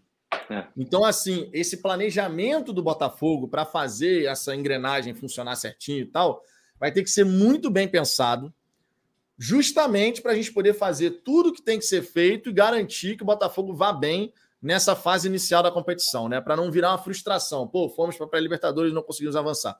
Botafogo, logicamente, vai ter tudo para avançar para a fase de grupos e tal, terminando numa condição ali de pré-Libertadores, mas realmente é um planejamento diferente, por exemplo, de você só se preocupar com uma competição que vai começar em abril. É diferente, é bem diferente. Então o Botafogo vai ter que verificar como que vai terminar. E o bom é que vai ter bastante tempo, né, Ricardo? Porque a temporada essa, esse ano termina mais cedo e logo, né, o, o, Campeonato Carioca, se eu não me engano, volta no dia 15 de janeiro, né? Então também vai começar mais cedo a próxima temporada, até por conta do período de descanso e tal. Mas o Botafogo vai ter bastante tempo aí para poder se planejar, sabendo aquilo que vai disputar em 2023. Ah, e, e, sinceramente, acho que o Botafogo, independente de jogar ou não a Libertadores, ele já começou já. Quando, quando você começa a escutar, ah, já tem não sei quem mapeado, tantos jogadores na, na Argentina, e tá vendo taça de não sei o quê, e tá, isso aí é o Botafogo trabalhando para o ano que vem já. Eu tenho certeza absoluta de já ter uma lista de jogadores, principalmente aqueles jogadores final de contrato que a gente vai conseguir pegar, pagando uma boa luva, é, botando um bom salário, um cara. É, contratação, não digo nível Marçal, mas Eduardo. Porque, e por que, que eu digo nível Marçal? Marçal é jogador de Premier League, internacional, é uma parada assim mais alta. É, mas não estou querendo diminuir o Eduardo, não. Está jogando muita bola, sendo extremamente útil e chegou no mesmo modelo. O Marlon Freitas já está acertado. Para mim, se ele repetir o que ele está fazendo no Atlético, a gente tem que ter muita calma com isso. Vários jogadores já desempenharam muito bem em clubes menores e vai, eles foram para times grandes e não conseguiram o mesmo futebol. Outros conseguiram, mas vários não conseguiram. Então a gente tem que dosar um pouco a expectativa para o Marlon também até para ajudar a adaptação desse cara no, no time do Botafogo. Obviamente é um, parece um baita jogador, mas um pouco de calma é sempre bom. Mas o Botafogo já está fazendo esse movimento. Tenho certeza que o projeto 2023 já já está sendo tocado lá dentro já, independente se tiver pré ou não. Obviamente, se tiver pré-Libertadores, eles vão ter que botar um pouco o pé no acelerador. Até para competir com outros clubes, é, pode ser até bom, né? Tem, tem coisa ruim, tem coisa boa. O ruim é você acelerar e não, e não fazer a tal pré-temporada direito. Mas a coisa boa é que você obrigatoriamente tem que se antecipar os seus rivais na contratação de jogador. Você tem que fazer movimentos mais cedo. Isso pode ser bom também, porque o mercado está muito competitivo. Né? Exatamente. Não, vale destacar aqui também uma, uma mensagem. Eu vou já já trazer o superchat aqui do Jorge, já vou até colocar na tela. Mas vale destacar aqui a mensagem do Maurílio Campos, porque a gente tem sempre que lembrar os momentos em que cada coisa aconteceu, tá? Sem dúvida. O Maurílio Campos escreveu: o Botafogo ainda, ainda desentrosado, perdeu para o América Mineiro na Copa do Brasil, e muitos falaram que era absurdo, pois o América era a baba do boi cansado. Calma. Neste momento da temporada, o América está realmente muito bem.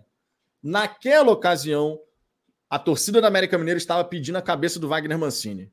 Então é. não é o América de agora que está consistente, não. que se entrosou, que se encaixou. Era um América com a torcida adversária, no caso do América, né, quando a gente enfrentou, falando, meu irmão, tem que mandar o Wagner Mancini embora. Então a gente tem que saber separar os momentos nesse, nessa temporada de 2022. O que a gente falou aqui no canal, e eu vou morrer com essa opinião em relação àquela situação da Copa do Brasil, a eliminação da forma como foi. Apesar da fragilidade técnica, comparando com o que a gente tem hoje. Aquele time do Botafogo poderia ser eliminado, mas não da maneira como foi, tomando 5 a 0 no agregado. Para mim, não competiu, pô.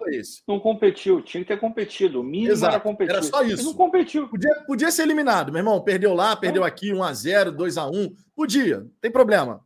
Eu ficaria chateado do mesmo jeito, mas teria competido. E a gente não competiu. Então, a gente pode elogiar sim o trabalho que está acontecendo agora, mas isso não nos impede de criticar algo que aconteceu no passado, fazendo as ponderações necessárias sempre em relação ao momento que a gente tinha naquela ocasião. Não era o time que a gente tem hoje, a gente tinha uma série de desfalques, mas no mínimo competir a gente podia. Tá? Então, essa, essa questão é importante para a gente não. Ah, jogou contra a América de hoje, não.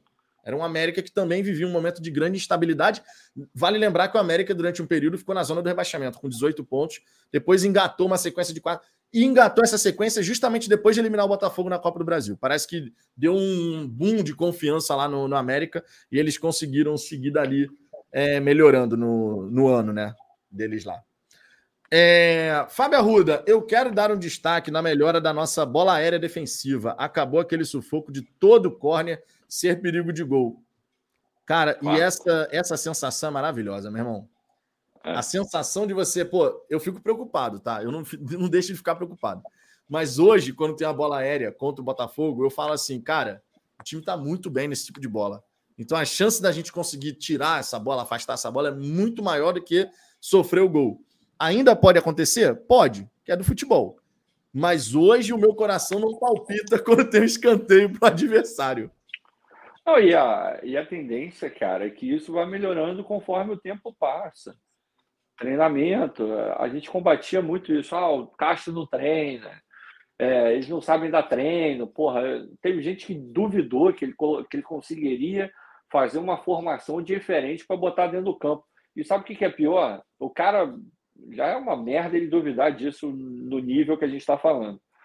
Mas é, o cara duvidava, o, mesmo na fase ruim, o Castro mostrava que tinha algumas variações ali. O time jogou de algumas maneiras táticas. Então era óbvio que ele sabia, mas mesmo assim, o cara, para provar um ponto, para querer alguma coisa, ele enxergava até o que não estava na frente dos olhos dele. Então a gente não pode ser muito assim, não. O Caixa ainda vai fazer muita merda, tá? Ele não vai acertar 100% em tudo, porque ninguém vai. Agora, o que a gente tem que tentar é ser justo. E, e teve muito julgamento que não foi justo. Muito. Verdade. Olha só, vale trazer aqui, aproveitando nesse momento da resenha, vale a gente trazer os resultados, né? Dessa 31 primeira rodada. Afinal de contas, o Botafogo não jogou sozinho nesse, nessa rodada. Só que antes de mais nada, dá aquela lida na mensagem do Jorge aqui, ó. Não acham que no final, com um a mais, cedemos muitas bolas? Você acha, Ricardo, que isso ah, aconteceu? Não acho, não. Acho que é mais pela tentativa do São Paulo é, de tentar é, no... é o normal, é. E mesmo que tenha cedido, cedido um pouco mais, é natural, cara. Tem um time que está jogando em casa, pressionado pela torcida, acabou de perder um título de uma maneira, porra, bizonha, não por conta do Del Valle, que é um time muito arrumado, é um projeto é, longevo e muito bem feito na América do Sul, e a gente já falou isso aqui, é, não é a primeira vez que eles ganham, já ganharam, já chegaram é, final de Libertadores, já ganharam o Sul-Americano duas vezes.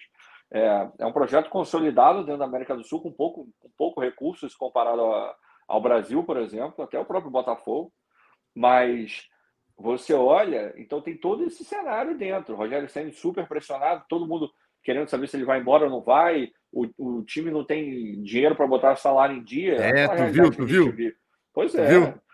É, a gente vivendo. Mas se bem que isso aconteceu no ano passado, né? E eles contrataram não, então, gente para cacete. Já, assim, já não é a primeira vez, não vai ser a última. Esse modelo que está tá sendo implementado no São Paulo já não é de hoje e, e vários clubes já passaram por isso, inclusive a gente. Hoje a gente olha como um passado que a gente, é, beleza, reconhece, eu sei o que é estar nesse lugar, mas a gente não vai estar mais nele. Agora, o São Paulo está nesse lugar e está até aqui e continua assim calacrando cada vez mais. Então esse cenário não pode ser é, subjulgado. Era óbvio que os caras viriam para cima, era óbvio que criariam alguma coisa, jogando em casa, e o Botafogo se defendendo, normal. Mas não, sinceramente, sem medo nenhum de errar e estar tá falando uma besteira, eu não senti medo nenhum de tomar um gol ali no final do jogo porque a segurança que o sistema defensivo do Botafogo está dando, ela é muito grande. Isso não é só para mim, é para os jogadores que estão lá. O Tiquinho sabe o que ele vai fazer e ele não vai mais tomar da mesma forma que ele tomava contra o Juventude. E isso dá até mais tranquilidade para quem está na frente ajudar, se empenhar mais. Porque, pô, imagina você, o Tiquinho está lá na frente, ou você tá lá na frente, pô, tu mete dois gols, aí teu time lá atrás falha igual um sei lá o quê, perde um monte de bola ruim e toma três. Tu vai ficar puto, tu vai jogar com a mesma intensidade, tu vai se entregar da mesma forma, tu vai ficar puto, vai falar, pô, eu tô me entregando, o cara não tá, e não é isso que tá acontecendo. Então tá todo mundo no mesmo barco, então eu não fiquei com medo, não. Mas pode ter entrega ali uma bola ou outra, mas tá, tá muito ajustadinho ali. Aí, ó, que maneiro, ó. O Jorge, obrigado, tá, pela mensagem. Não sei se você está castrado, mas ficará agora. Estou castrado. Nós vamos ter que ganhar assim na mesma. Olha só, olha que mensagem maneira, ó. Ainda bem que agora sou fogão, né, tio? Disse Davi, ex-São Paulino aqui no sul de Minas, sobrinho da minha esposa. Ser Botafogo agora é fácil, Davi. Respondi a ele. É, muito bom, é. Jefferson. Muito bom, é. cara. Muito bom. Muito Mas vale bom. tanto quanto. Vale tanto quanto. Eu ah, quero óbvio. que mais e mais e mais. Ah, taxa, ninguém não sofreram como a gente sofreu. Foda-se. É, Dani. Tem cada vez mais torcedor. É isso que, que importa. Vai fazer o clube ainda maior. Só chegar. Não, e por falar, por falar em São Paulino, o Mário Adolfo aqui, ó. As lives dos torcedores do São Paulo estão insanas. Eles não estão entendendo nada. O Gustavo Peixoto, os São Paulinos não estão aceitando perder para o Botafogo. Eles não conhecem Tiquinho, Marçal e Eduardo. É, a gente está falando. Vai ter muito ainda disso, cara, de torcedores adversários, de torcedores que não buscaram se informar sobre a mudança que está acontecendo no Botafogo. O elenco do Botafogo que foi montado e remontado, né? Que a gente tem que falar de montagem e remontagem. Vai ter muito torcedor de time adversário que, ah, pô, mas quem é fulano, quem não sei o quê. E olha, aqui a gente tem que enaltecer algumas coisas no Botafogo, tá? Primeiro, scout. Primeira coisa que a gente tem que enaltecer. Jogadores, o scout ele não serve para você trazer o cara que é o consagrado. Aquele cara consagrado, pô, eu, o Ricardo, a gente pode olhar e falar, ó, tem aquele cara ali, hein? Que é o cara conhecido. O scout ele vai trazer justamente aquele cara que ninguém sabe, ninguém tá olhando muito para ele. É o Eduardo, é o Adrielson. O Eduardo, o Adrielson. Esses caras, o scout ele vai fazer o um mapeamento, ele vai identificar, vai lá, tem uma oportunidade aqui.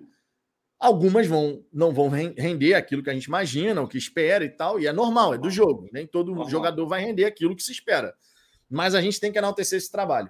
Então, essa questão de muitas vezes, e eu falo isso até por amigos meus que torcem, por exemplo, para o Flamengo, eles durante muito tempo ficaram me zoando assim: pô, o time do Botafogo é maior cara crachá.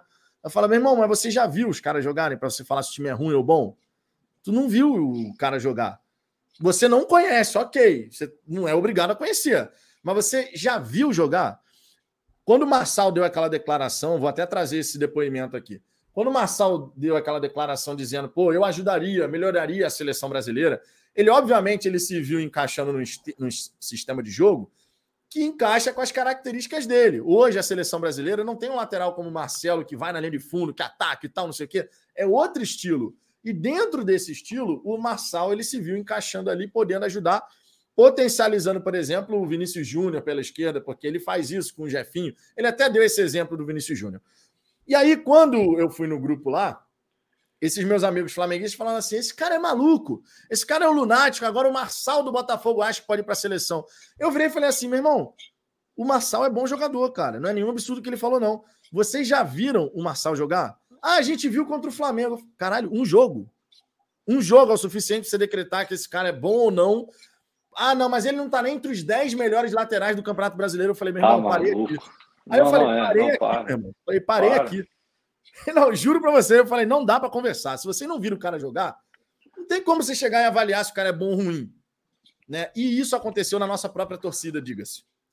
Jogadores que estavam chegando, a torcida não conhecia, por não conhecer, a torcida desceu a lenha. Pô, quem é esse cara? Não sei o que, eu nunca vi. E tá aí, cara. Nem todo jogador que a gente não conhece vai ser um cara ruim de bola. O Adrielson, não. alguns conheciam. Tantos outros não tinham ouvido falar do Adrielson, porque ele tinha jogado no esporte e depois tinha saído. O Adrielson, alguns conheciam, a maioria não. E tá aí, ó. O Eduardo, poucos conheciam. E tá aí, ó, titular do Botafogo e tal. Então isso é muito bacana, cara, da gente destacar esse trabalho de scout que a gente não tinha no Botafogo, que agora a gente tem e que ainda vai nos render muitos frutos de jogadores que a gente não conhece, mas que vão fazer um belíssimo trabalho com a nossa camisa, né, Ricardo? Não é, e, e tem um, uma outra coisa que eu queria.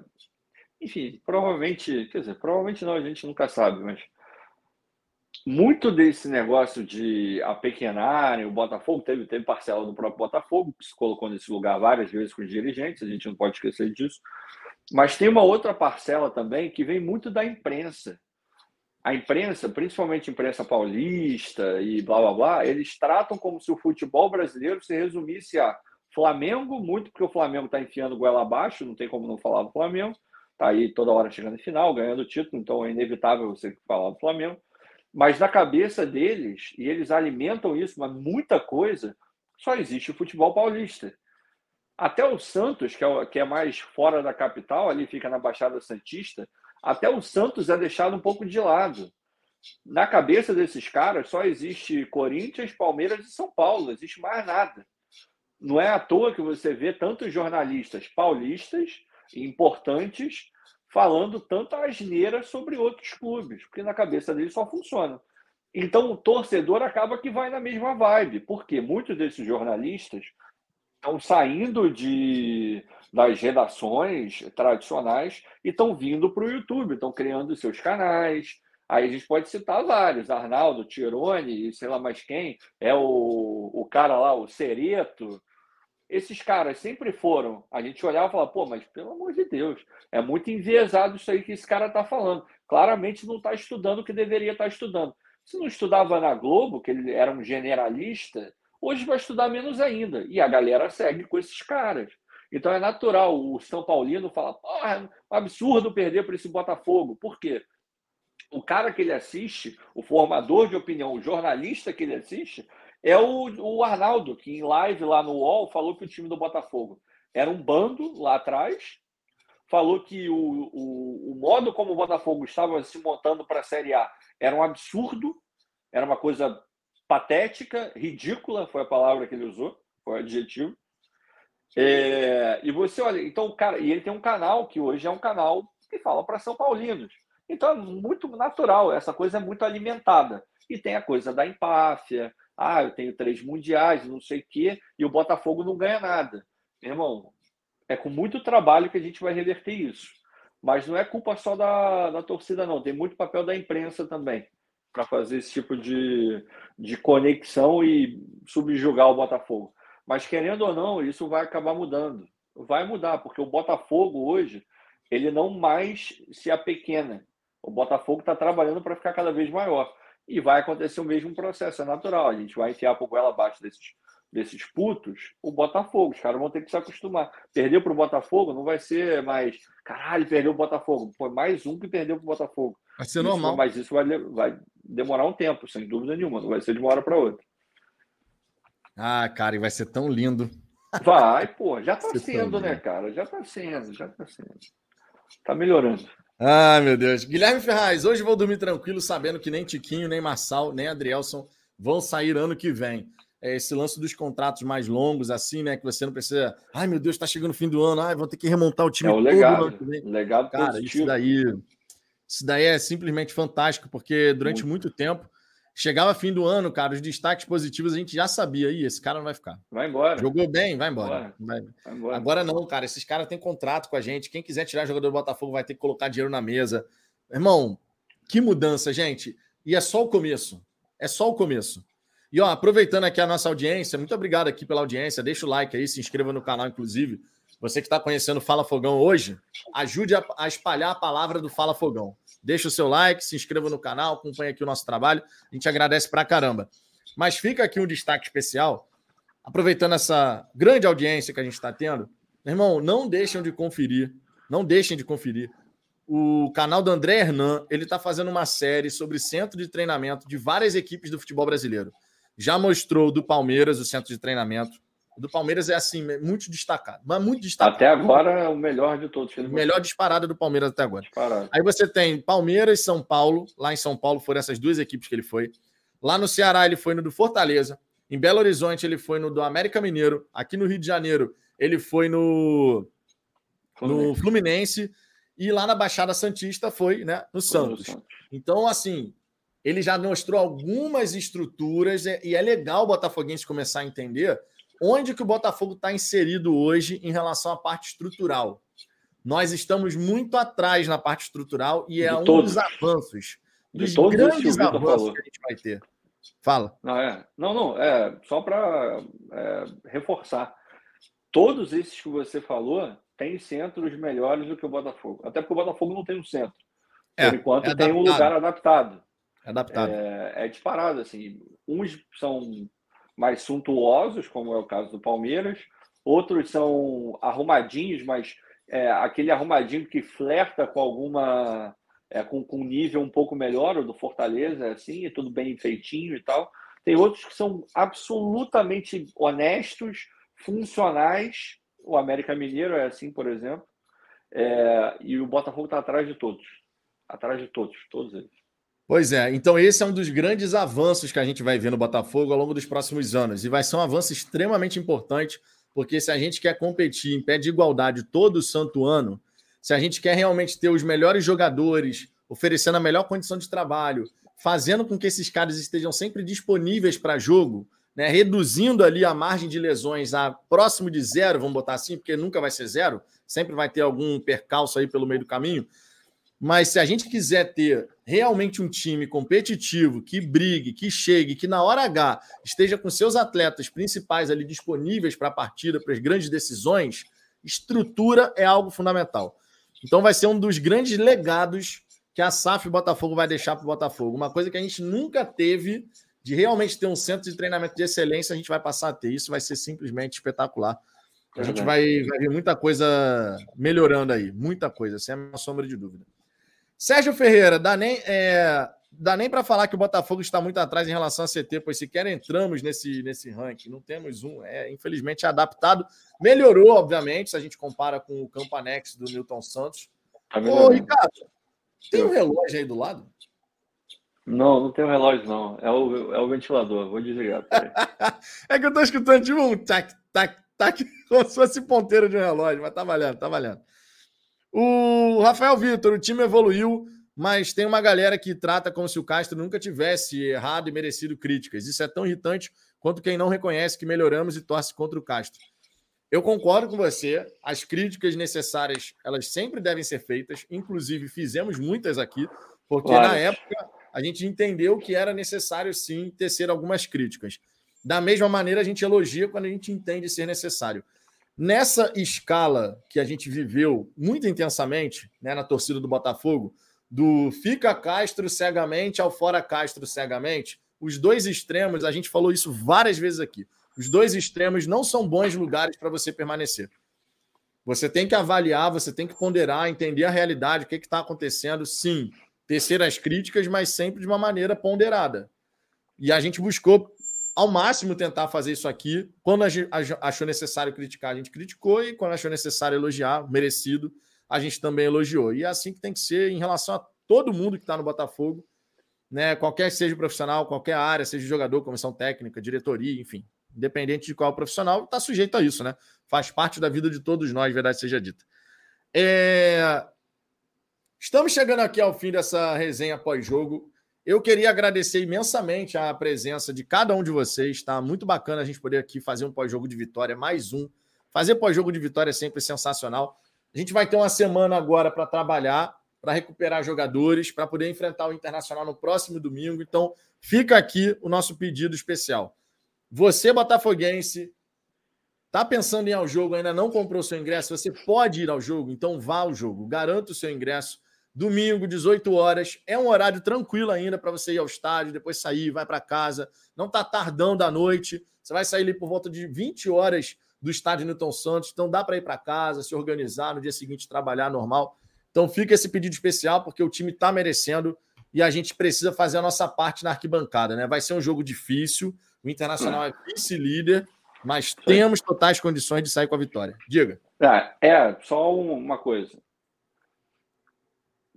o que vai acontecer contra o Internacional é um jogo de futebol. Sim. E é um jogo de futebol contra um time do Mano Menezes. É um jogo de futebol contra um time do Mano Menezes, que está em segundo lugar no Campeonato Brasileiro, com um elenco que não é dos melhores.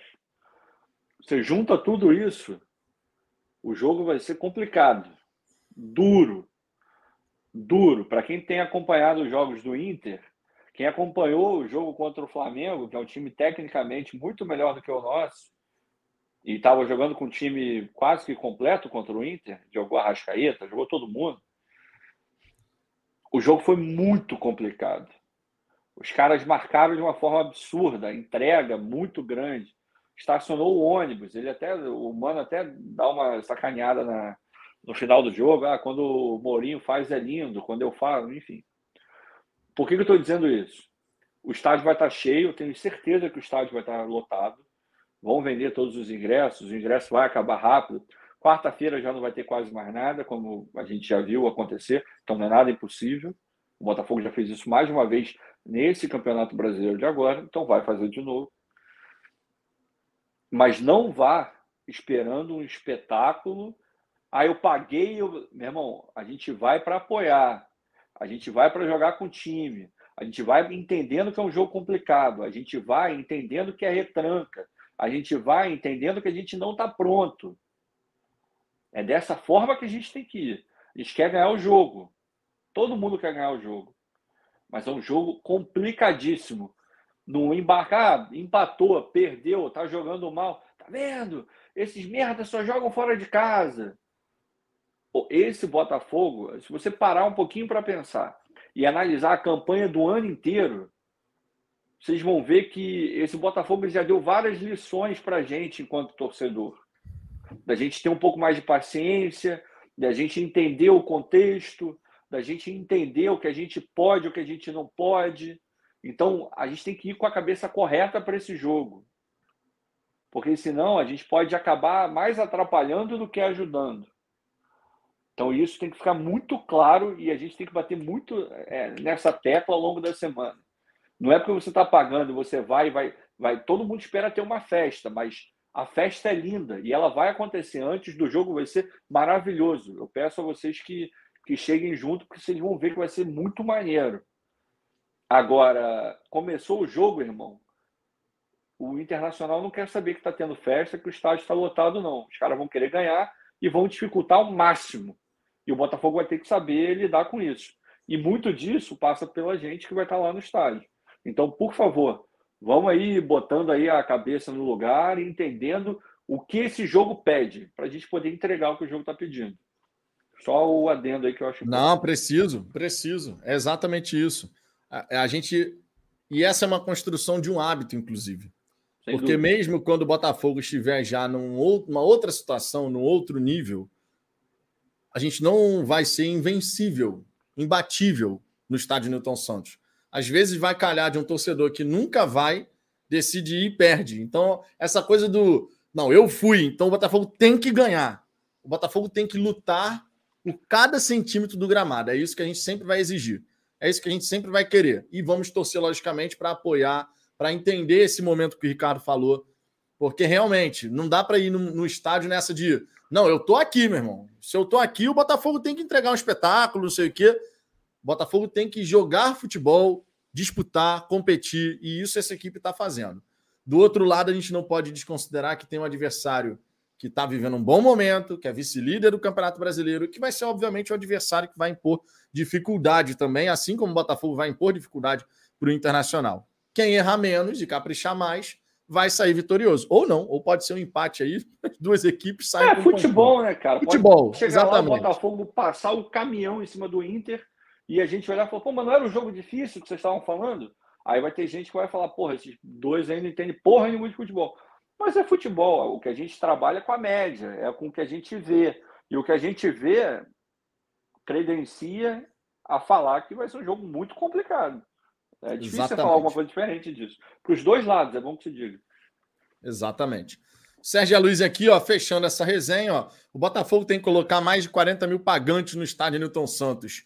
Será que conseguiremos colocar? 40 mil é sempre meio complicado, porque é. tem a questão da limitação lá dos bombeiros e tal, e também o próprio setor visitante, né? Que são 4 mil ingressos ali para a galera do Internacional. Acho muito complicado de terem 4 mil colorados nessa partida tem no estádio cheio. Newton Santos, né? Acho difícil. Cheio. Acho muito difícil. 30 mil para cima, é o que tem que ter. É, tem que ter. É, exatamente. Esse, esse é um jogo que pede no mínimo 30 mil torcedores no estádio, né? Isso, tô falando de 30 mil botafoguenses. Quantos é, colorados vão ter no estádio? Não tô, não tô nem aí. Botafoguense tem que ter no mínimo 30 mil. Então é isso, minha gente. Mais uma vitória do Botafogo. Estamos na nona colocação. O América Mineiro venceu o Fluminense fora de casa, então a gente não tirou essa vantagem, porém diminuímos dois pontos a vantagem do Atlético Mineiro. Nesse momento, o Atlético Mineiro, que é tem quatro pontos de vantagem para cima do Botafogo e empatou com a equipe do Ceará. Amanhã. A gente joga com ele. Né? Aqui. a gente ainda joga com, América, com o Atlético Mineiro, exatamente. Amanhã estou de volta aqui na hora do almoço, então fico o convite para todos vocês poderem participar. Trarei aqui as declarações do Luiz Castro, a repercussão da vitória do Botafogo, declarações dos jogadores, comentaristas, para a gente poder trocar uma ideia. Fechou? Um grande abraço para todo mundo, um beijo no coração de todos. Fomos!